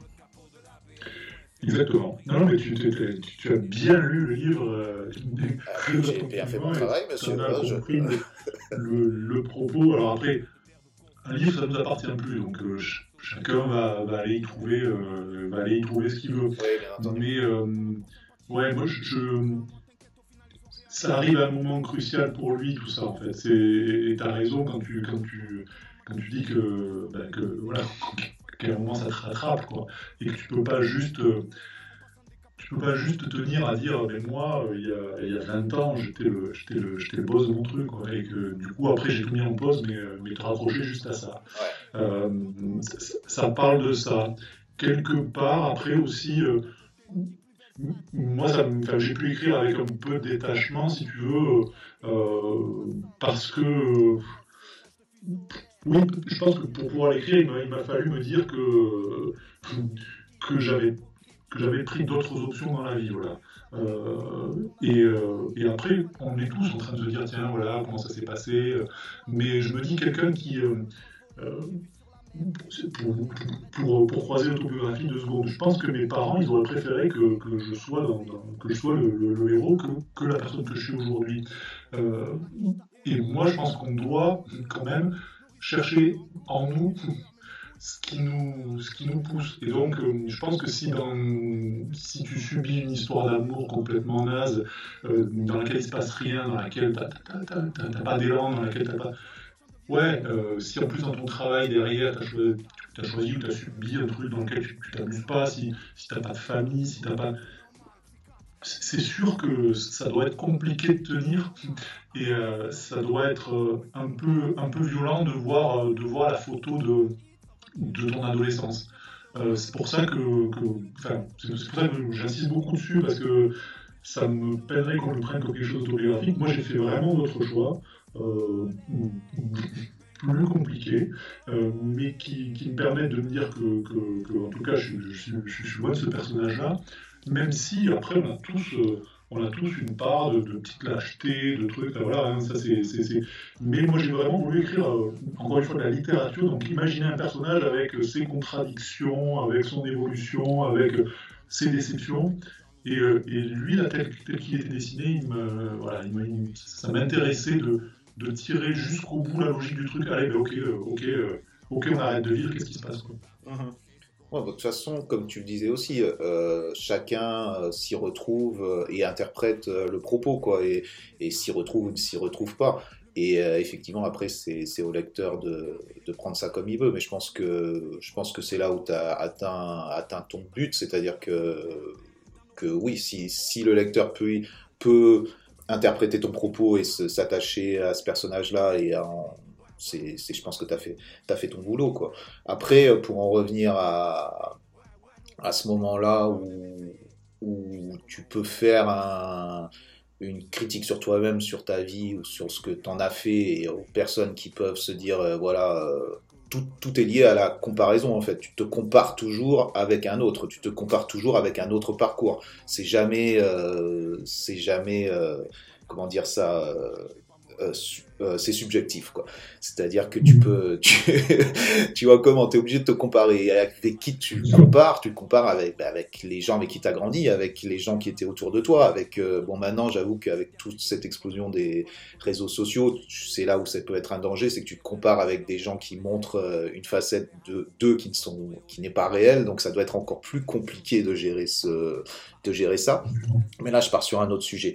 en tout cas, bah, j'invite les gens à lire ce, roman parce que je ne veux pas en parler plus que ça parce que, parce que je pense que qu'on dévoilerait un peu trop. Je pense que les gens peuvent être euh, super intéressés, comme on l'a dit, par, euh, par le fait que c'est pas euh, spécifique et que ça parle bien sûr de graffiti, mais ce n'est pas 100% du, du, du, livre. Et surtout, parler du graffiti, c'est aussi parler de, de n'importe quel autre type de passion, que ça peut être, euh, ça peut être le punk, ça peut être euh, peu importe quoi, que ce soit la musique, que ce soit le sport, ce fait de d'avoir eu un moment de euh, de gloire entre guillemets ou de de quelque chose qui te porte et le voir se disperser d'une manière ou d'une autre, donc d'où le titre Les Évanescents. Et ben voilà, j'invite les gens à le lire et à le et à apprécier ça, je pense comme je l'ai apprécié. J'aimerais qu'on, peut-être qu'on qu'on aille sur une, direction, si tu as un peu de temps, sur le fait justement que c'est ton premier roman et le fait de comment ça se passe d'écrire un premier roman. Parce que j'imagine qu'il y a des gens qui écoutent et qui sont dans cette situation-là où ça soit même pas pour écrire un roman, ça peut être aussi pour créer quelque chose. Et tu as ce step, tu as ce moment où voilà, tu dis euh, la montagne est trop haute à, à, à escalader. Comment pour toi ça s'est passé? Parce que t'es pas, euh, même si tu t'exprimes très bien, comme les gens euh, pourront le, le, constater, c'est pas, euh, voilà, c'est pas, c'est pas venu comme ça d'écrire un livre, quoi. Donc, comment pour toi ça s'est passé ce parcours-là de, de, passer au statut d'écrivain? Euh, très long parcours. Euh, très long parcours parce que euh, c'est rigolo que tu dises que, je m'exprime bien. et moi, je le prends vraiment comme un compliment. Et je juste une parenthèse. Après, moi, donc j'ai fait du graffiti. Je continue à dire du graffiti aussi. Qu'il y a plein de, il y a plein de, de discussions sur les mots employés, mais bon, voilà, moi je vais, rester là-dessus. Je fais du graffiti, j'ai fait du rap, j'ai fait, fait de la production rap pour, avec des, des, euh, gens de, Perpignan, avec des, des, rappeurs du Brésil. Avec, euh, j'étais en studio avec un mec comme DJ Duke qui était vraiment un type en or, un type très très gentil.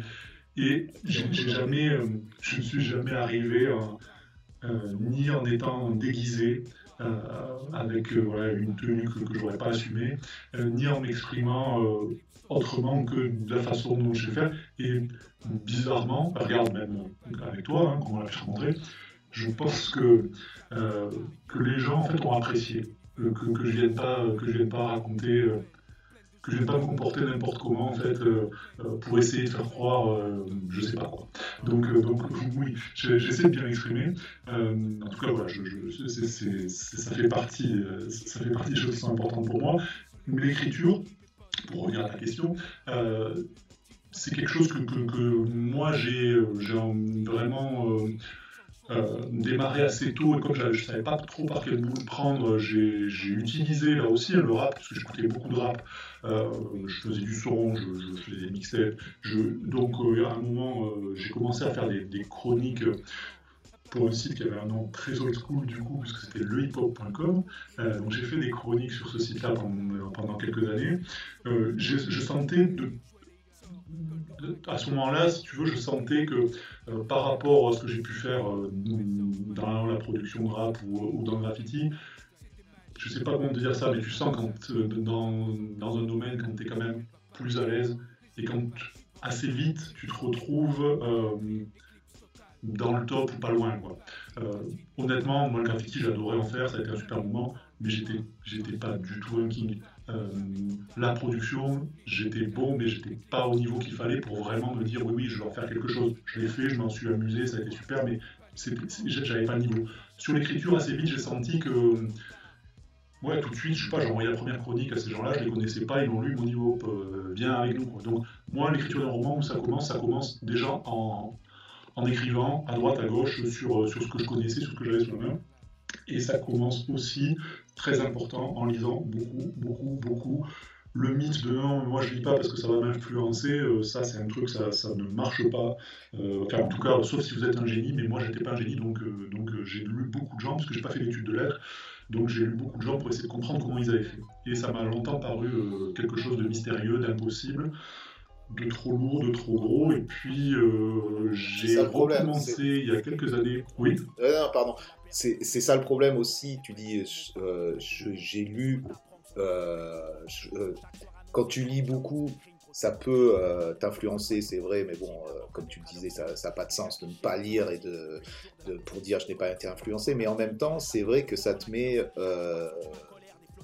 ça te met une sorte de, comme je le disais, une montagne à, une montagne. C'est-à-dire que tu as, ces mecs-là, tu te dis, mais comment moi, je vais réussir à, me sortir de ça? C'est quand même intimidant. C'est un peu comme le monde de l'art, les trucs comme ça, les galeries. Pour, quand es un c'est intimidant parce que c'est un, autre monde. Tu te dis, c'est pas mon monde et comment je vais rentrer là-dedans? Justement, comment tu as réussi à casser cette sorte de. de euh, moi je vais parler, euh, tu vois, peut-être c'est pas ton cas, mais une sorte de complexe un peu vis-à-vis de la littérature, vis-à-vis de ce grand mot, mm-hmm. euh, tu vois, comment tu arrives à casser ça, tu vois? Moi, la littérature, c'était un truc euh, un peu sacré, parce que déjà, je, ne suis pas né là-dedans, je n'ai pas grandi là-dedans, euh, et c'est un truc euh, qui était hyper impressionnant. donc, déjà, peut-être que, peut que ce qui nous a. je suis un lien, il ça vaut ce que ça vaut, mais peut-être que ce qui nous a bougé un petit peu. Il faut quand même beaucoup d'ego pour pour sortir, marquer ton nom le, soir, aller l'imposer aux gens.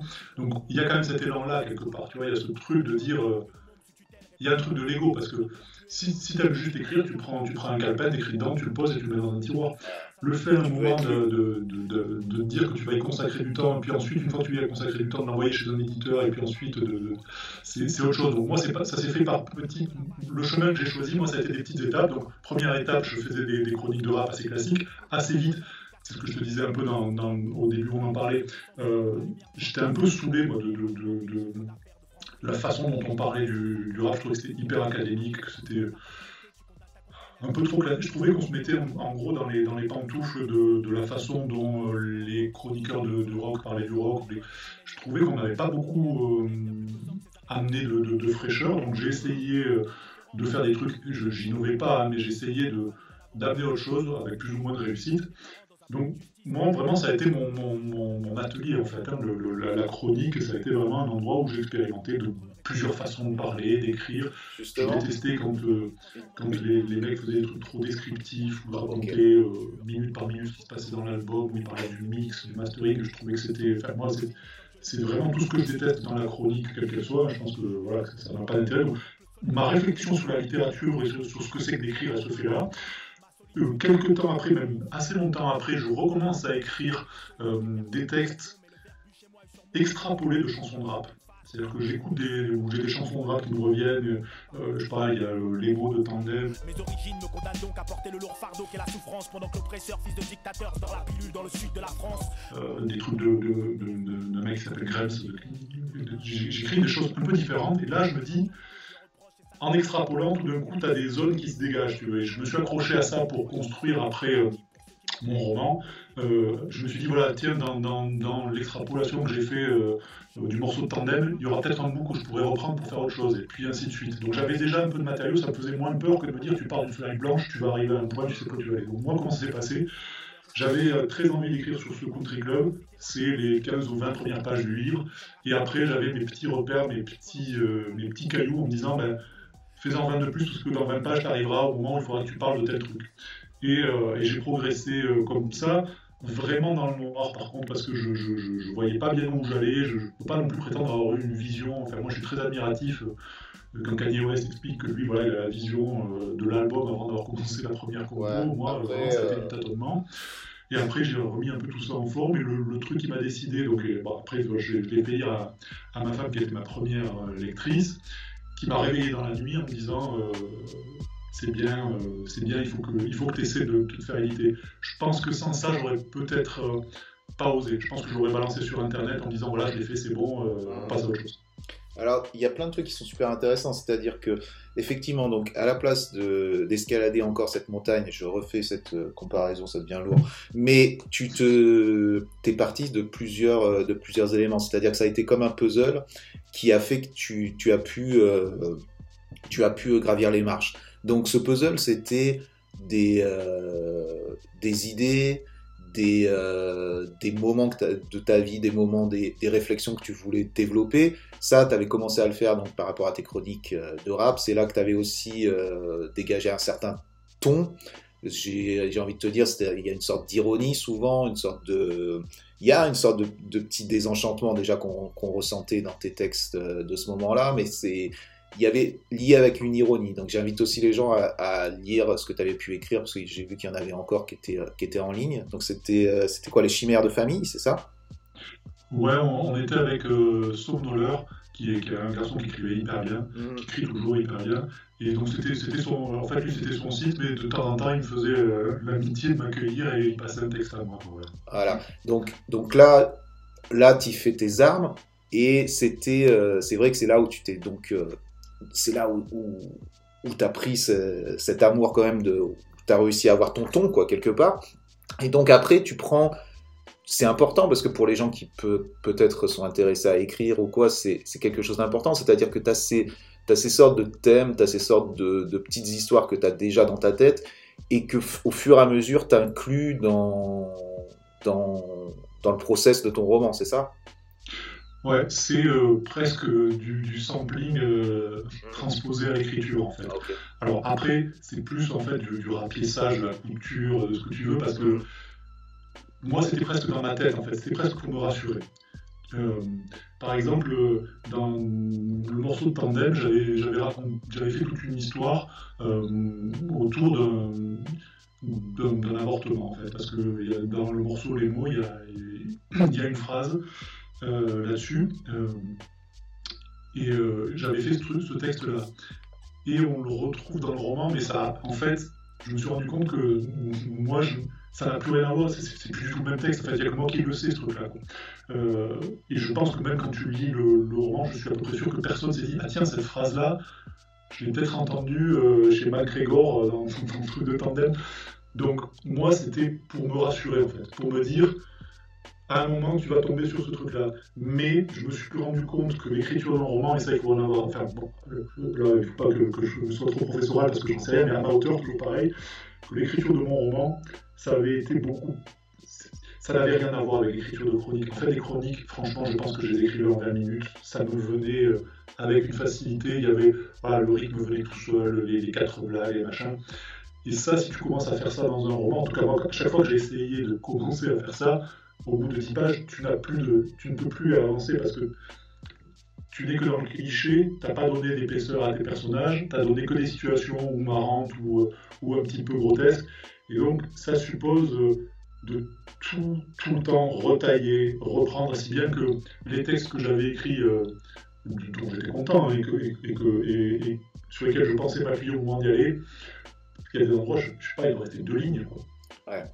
Non, mais ça, c'est important. C'est-à-dire que tu es toujours en train de creuser et pour le développer, pour... mais tu creuses aussi dans tes idées. C'est-à-dire que là, tu vas prendre donc, ce thème, par exemple, de l'avortement.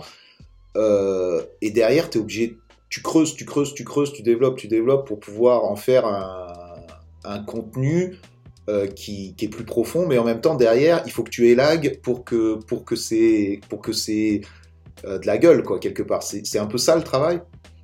Exactement.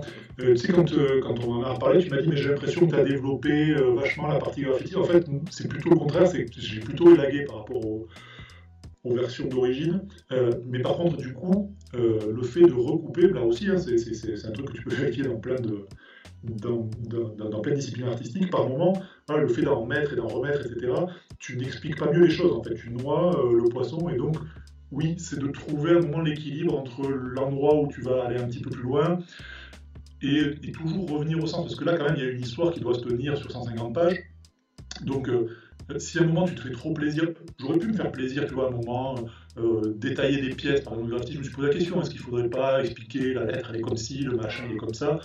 Et, euh, moi, il me semblait que, que, ça donnait pas plus de force euh, au texte, au contraire, et qu'à la limite, c'était à chacun se les imaginer aussi, et que la littérature par rapport au cinéma, ça sert à ça aussi, c'est qu'à un moment, moi j'ai un truc dans ma tête, le country club, je vois d'une certaine façon, je te le décris, mais si toi, tu, tu, vois autre chose, ben ça sert aussi à ça. Donc oui, le travail d'écriture, je l'ai découvert, écrire un roman, c'est pas écrire une chronique, c'est pas écrire... Euh, euh, c'est beaucoup plus long, évidemment.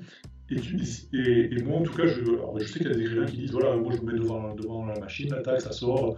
Moi, c'est pas le cas, en tout cas. J'écris, j'imprime, je corrige, je rature, le lendemain, je m'y remets, je reprends, je me dis que ça va pas, que voilà, c'est un, un, long travail, alors que je pensais avoir des facilités d'écriture. Et je crois que ce qui m'a longtemps éloigné de la possibilité d'écrire un roman, c'était ces pseudo-facilités d'écriture. C'était trop facile, et du coup, il, y avait, il, manquait la profondeur. Ouais, c'est comme tout, il faut se mettre en danger pour pouvoir, euh, pour pouvoir avancer. C'est un peu comme euh, ce qu'on disait avant. Et c'est vrai que dans tes chroniques, peut-être que tu avais du plaisir, mais euh, quelque part, il y avait justement, tu te mettais pas, tu te mettais pas en danger du tout, quoi. Tu avais juste ce côté plaisir. Et c'est vrai que, comme dans toute discipline artistique, tu as le truc où tu as un seuil où il faut, un, te mettre en danger et deux, travailler travailler plus et travailler c'est chiant c'est pas comme juste se faire plaisir c'est pas c'est pas comme juste aller faire un Goethe c'est travailler rentrer dans, ton travail le remettre en question le creuser.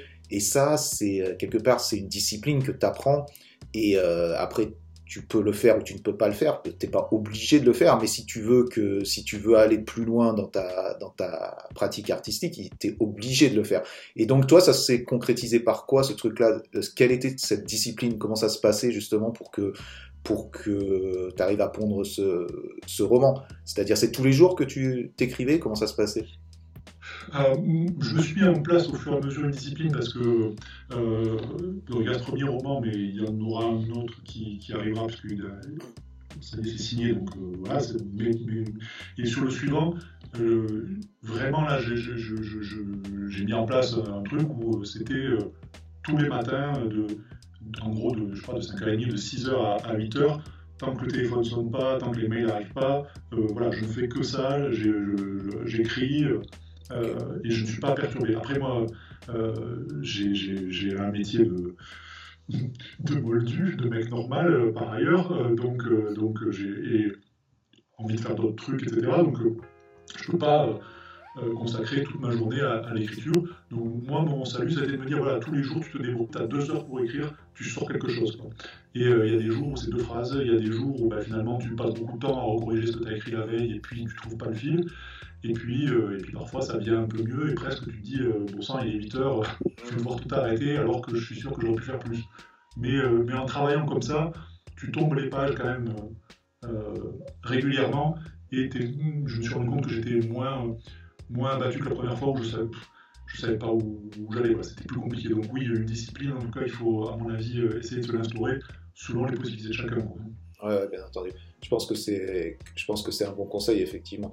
Et euh, tu parlais aussi du fait que, en tant qu'ancien Goethe, cet ego et tout ça, le fait d'écrire un livre, c'est être lu aussi.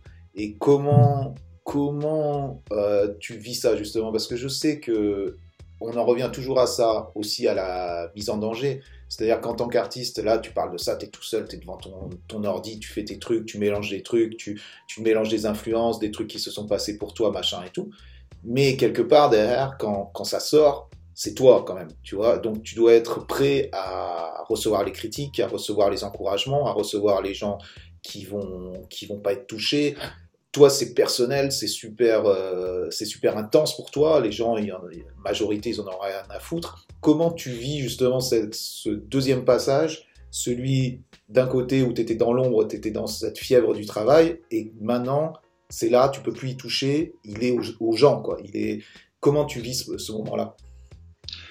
C'est pas forcément mon moment préféré. mais en même temps, il, fait partie du processus. Euh, c'est pas mon moment préféré parce que déjà, moi je, je, suis pas sur les réseaux sociaux, donc c'est pas vraiment un truc, c'est pas. Euh,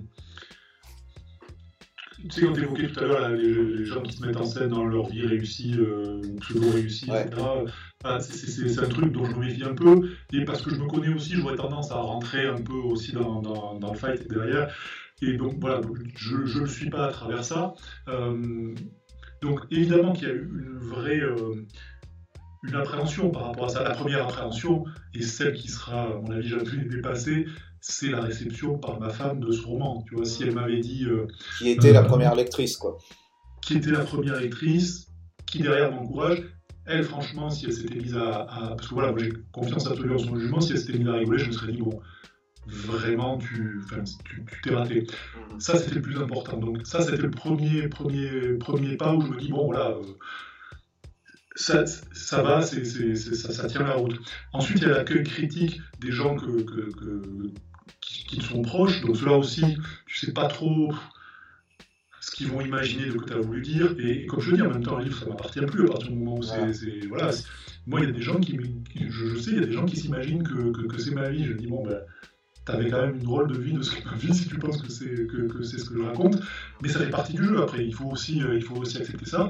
Et puis il y a certainement des gens qui, vont trouver ça complètement nul. Pour le moment ils ont la gentillesse de ne pas s'exprimer mais mais ça va venir. Donc c'est c'est pas le moment que je préfère. En plus c'est un moment particulier puisqu'on est euh, en confinement ici.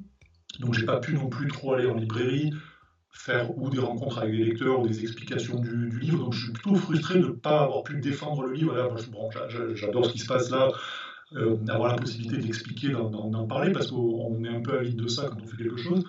Euh, donc je, dirais que voilà, je, redoute le moment où les critiques vont arriver. J'avais très très peur. On m'avait dit que, que Philippe Ségur, qui est un écrivain que j'ai beaucoup lu, que, que, voilà, que j'apprécie beaucoup, m'a dit qu'il avait demandé le livre pour le chroniquer. Donc moi j'étais un peu surpris. Je me suis dit, bon, s'il si, trouve ça nul, je l'aurais dur parce qu'on aime bien quelqu'un, travaille avec quelqu'un. Bon, s'il te fait un truc poli en disant, euh, écoutez, j'ai pas le temps de le chroniquer, tu sais ce que ça veut dire. Donc là aussi, euh, il me fait une chronique euh, hyper, euh, hyper positive, ça, voilà, ça, ça, me donne de l'élan. le rédacteur en chef de la VCDR qui, a fait pareil une, bonne chronique, donc tout ça c'est des trucs que j'emmagasine, mais je pense que par exemple pour ma maison d'édition, je suis un, peu un poids parce que je trouve qu'il se passe pas assez de choses, qu'on n'en parle pas assez, que tu vois, je, je, suis quand même dans l'impatience de pouvoir, de pouvoir aussi le défendre. Voilà. Donc c'est ça aussi, eh ben, bienvenue dans le monde des réseaux sociaux parce que c'est exactement le, c'est exactement la clé du truc, c'est-à-dire avoir des feedbacks qui sont en temps réel, c'est-à-dire poster un truc et bam, tu sais si ça plaît ou si ça plaît pas sur un panel de, personnes. Et c'est vrai que tu disais que voilà, tu le fais pour toi, nanani, mais à partir du moment où c'est dehors, à partir du moment où tu le vends, euh, il faut jouer ce jeu-là et ce jeu de la promotion, ce jeu de ce jeu d'accepter les, critiques, ce jeu d'être euh, livré en pâture quelque part. Et ce jeu-là, il est, il est pas évident, mais j'ai l'impression que c'est un peu comme tout, c'est où tu, tu, le fais ou tu le fais pas. C'est-à-dire où tu le fais et tu, tu joues avec les règles et ben, c'est comme ça. Et tu vas à fond, ou tu le fais que pour toi, tu te l'écris sur un, tu le fais lire à ta femme et à tes trois potes et, salut, et, et c'est aussi bien. Mais c'est vrai que c'est un choix au bout d'un moment en tant que qu'artiste, de créateur, de, de, faire voir ton travail. Et là, tu en es là. Euh, quel, est, quel est le futur justement pour toi? Parce que là, tu t'évoquais que tu as déjà écrit un second livre. Comment, comment ça se passe? Ou tu es dans l'écriture d'un second livre? Parle-nous un peu de ça. Alors, donc, j'ai, j'avais, j'ai tellement cru que j'écrirais jamais un premier roman que quand je l'ai terminé, euh, je l'ai imprimé, envoyé euh, aux éditeurs en voyant s'il y en a un qui le retiendrait. Je me suis donné deux jours et j'ai commencé tout de suite le suivant. Euh, et je, pense que j'ai raison parce que j'ai pas fait la même chose pour, pour la suite. donc donc j'ai attaqué très très vite en septembre 2019 l'écriture du suivant. Et c'est assez drôle parce que c'est finalement celui qui est chronologiquement mon deuxième livre qui va attirer l'attention euh, de mon éditeur et qui va me permettre de sortir celui qui est actuellement, euh, actuellement euh, dans mes librairies, Les Évanescents. Donc, le suivant, je, je, commencé à écrire, je le dis tout de suite après. Je l'ai donc après j'ai eu beaucoup d'échanges avec, avec mon éditrice. Et donc là il est, il est c'est un peu compliqué la vie d'un livre avant qu'il soit imprimé. Donc là on est au stade des épreuves, c'est-à-dire que on a fait des premiers retours euh, sur, le, sur le livre. il y avait déjà des, grosses parties à, reprendre, à réécrire, euh, Donc une fois que qu'on a estimé que ça s'était fait, que c'était bon. Euh, là, on va partir en. Donc, c'est ensuite transmis au, directeur éditorial du, groupe Actes Sud, qui doit dire si bah, s'il a envie d'assumer ce livre ou pas. Donc lui, il a envie d'assumer. Ensuite, donc, on, passe à, la phase des épreuves. Donc là, il y a un correcteur qui va lire, qui va encore voir des répétitions, des trucs qui sont pas clairs, etc. Donc là, moi, j'en suis, euh, j'en suis sur cette partie-là. Et euh, bah, une fois que les, épreuves sont corrigées, euh, le, livre est à la programmation. Bon, je pense que ça, à mon avis, c'est quelque chose comme, comme, un an à peu près à partir de, maintenant pour que déjà que le premier puisse vivre correctement et puis que le suivant arrive. Et, et du coup, donc, du coup, je, je, suis en train de, de, patauger sur le troisième pour le moment dans cette phase où je rassemble de la matière, où je, note des idées, je commence à écrire des petits trucs, mais euh, je me suis je me suis pas encore mis à l'écriture du, suivant et euh, là tout le côté de la sortie du premier fait que je ne suis pas encore dans, la tranquillité d'esprit qu'il me faudrait pour y aller. D'accord, ok. Et comment tu vois ça? Comment tu vois maintenant que maintenant que tu as les deux pieds dedans, maintenant qu'il va y avoir donc que ton premier roman a été a été publié, que le deuxième est en voie d'être publié, bon, tu viens d'en parler. Euh, comment, comment tu vois ce futur-là? Euh, J'ai envie de te dire, dans tes rêves les plus fous, c'est quoi? C'est d'être, euh, c'est que tu puisses en vivre, c'est que, ou est-ce que tu es bien dans cette sorte de dynamique Voilà, j'ai un taf, j'ai une vie et à côté je fais ce truc-là? Comment, comment tu vois ça?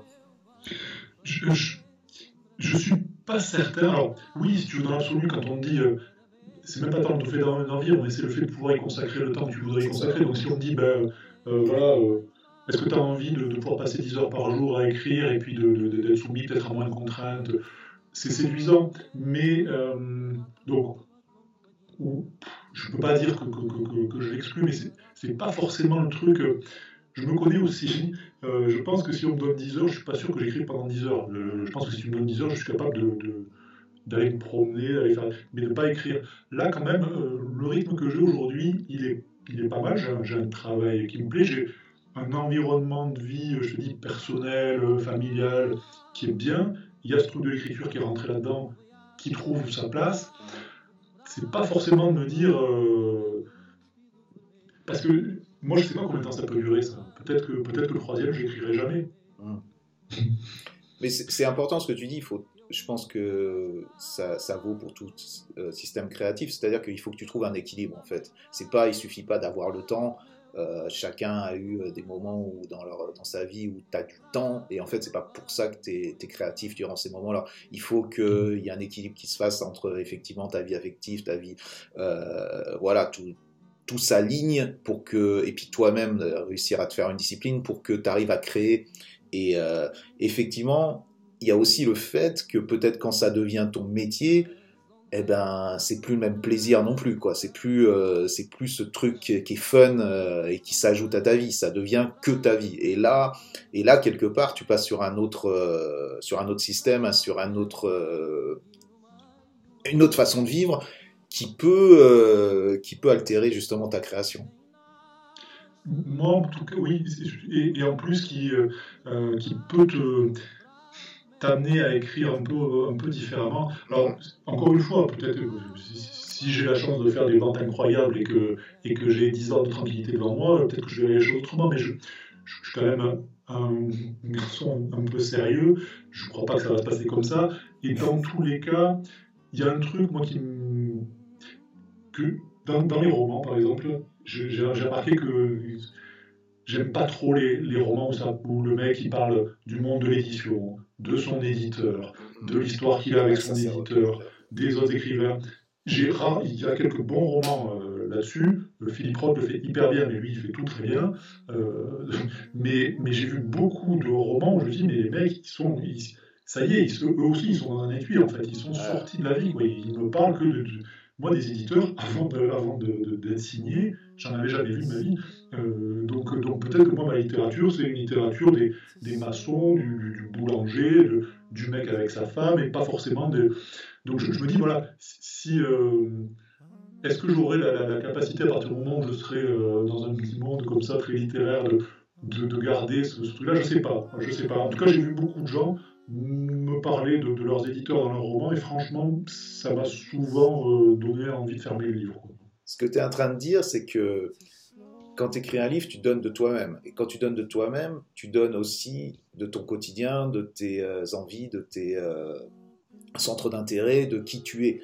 Et quand qui tu es, c'est euh, quelqu'un, je te dis, je pars d'extrême, mais qui vit dans la rue ou quoi, tu vas, tu vas balancer quelque chose euh, de, de, spécial. Quand, ou d'unique, mais tu balances qui tu es. Et quand tu changes ton mode de vie, quand tu changes et que que tu deviens, disons, plus riche ou plus célèbre ou quoi, tu es obligé de donner cette part de toi. Tu peux plus parler du moment où, où tu étais euh, dans la rue. Et c'est vrai que où tu es très fort et que tu as un sens artistique qui est très développé et tu arrives à justement transcender même ce moment-là qui peut être qui peut être relou, c'est-à-dire le fait d'être euh, voilà, d'être apaisé, d'avoir d'avoir tout l'argent que tu veux, d'avoir euh, euh, et à le transcender, à en faire quelque chose d'intéressant. Mais c'est vrai que c'est un piège en gros, quelque part, la, réussite est un piège, parce que tu t'endors et tu te mets dans un cocon qui, qui, où il n'y a que toi et qui, devient, qui devient moins intéressant pour le lecteur. C'est une Alors après, je te dis, hein, si je gagne au loto, euh, je ne me pas forcément le réveil tous les matins. Mais c'est vrai qu'il y a un truc dans la tête, hein, de se dire, bah oui, tiens, qu'est-ce que c'est qu'être écrivain de métier? Moi, en plus, pour être très, très clair, euh, j'aime le confort, j'aime les, les, bons restaurants, j'aime les beaux hôtels, euh, j'ai aucune difficulté à le dire. Donc, si tu veux, euh, une vie qui serait une vie d'écrivain précaire euh, avec des revenus euh, super fluctuants où un jour euh, ça se vend un peu, l'autre d'après personne ne le lit, tu te fais éreinter et puis tu n'es plus, plus, rien. Moi je ne suis pas certain, je pense qu'il faut être très fort pour pouvoir encaisser ça, moi je ne suis pas certain de pouvoir l'encaisser. Il y a aussi ça, hein. donc non, enfin, disons que là c'était pas mal comme c'est bien. c'est ça, tu as trouvé un équilibre. Ok, on en reparlera j'espère tu sais quoi, je te souhaite quand même, euh, je te souhaite quand même que, ben, je sais même plus quoi te souhaiter maintenant, quoi, parce que si je te dis, je te souhaite que ça, que ça explose, tu vas me dire, ah putain, mais non, j'arrive plus à écrire, merci. Hein. Donc, euh, merci les gars. Surtout n'achetez pas le livre. c'est ça. Mais je pense, écoute, on va pouvoir conclure sur ça. mais bon, voilà. On a fait un peu le tour de, de ce roman, de, de euh, de ton parcours, de comment tu es arrivé à faire ça, de, ton travail par rapport à ça et de tes réflexions. Je pense que c'était super intéressant. J'ai eu beaucoup de plaisir à, discuter avec toi. J'invite, les gens donc à, acheter ton livre, à le lire et pourquoi pas faire des retours. Donc le mec est pas super sur les réseaux sociaux, mais vous pouvez passer par, euh, euh, notre site, nos Instagram et compagnie. Et ben écoute, je te laisse à la, à la phrase de conclusion. Tu es un écrivain, donc normalement tu devrais t'en sortir un peu plus, euh, un peu mieux que, les invités euh, euh, lambda. Donc je te laisse, je te laisse conclure cette discussion. Ouais. pas facile. Hein. Tu vois, je m'en sortirai pas mieux que parce que je suis pas, je suis pas, je suis pas docteur en développement personnel. Pour les gens qui écoutent ce podcast, en tout cas, moi, je, trouve que l'exemple que tu donnes dans ce podcast-là, c'est quand même. moi, je, je, suis un des auditeurs réguliers de ce podcast. C'est quand même pas rien de se dire que on va croiser euh, un écrivain, euh, une plasticienne, euh, un producteur d'électro. De, je pense qu'on n'a pas à avoir honte de, de, cette culture-là, on y met le nom qu'on veut dessus, et que on peut continuer à faire des choses avec cette base-là dans plein d'autres domaines, et c'est peut-être voilà, de ne pas avoir plus de complexe que ce qu'on doit avoir. Il y a quand même plein de belles pages qui ont été écrites par cette culture-là, et, aujourd'hui elle est même plutôt dominante. Donc, euh, voilà, allons, investir d'autres champs euh, qui, qui, restent encore à, à, aller explorer. Tout à fait. Merci beaucoup Damien. Je te laisse sur ces, sur ces bonnes paroles d'espoir et de, de, motivation. Mais je pense que ouais, c'est effectivement le message qu'on essaie de faire passer ici. Merci, à bientôt. Ciao, ciao. Merci. Au revoir. Merci.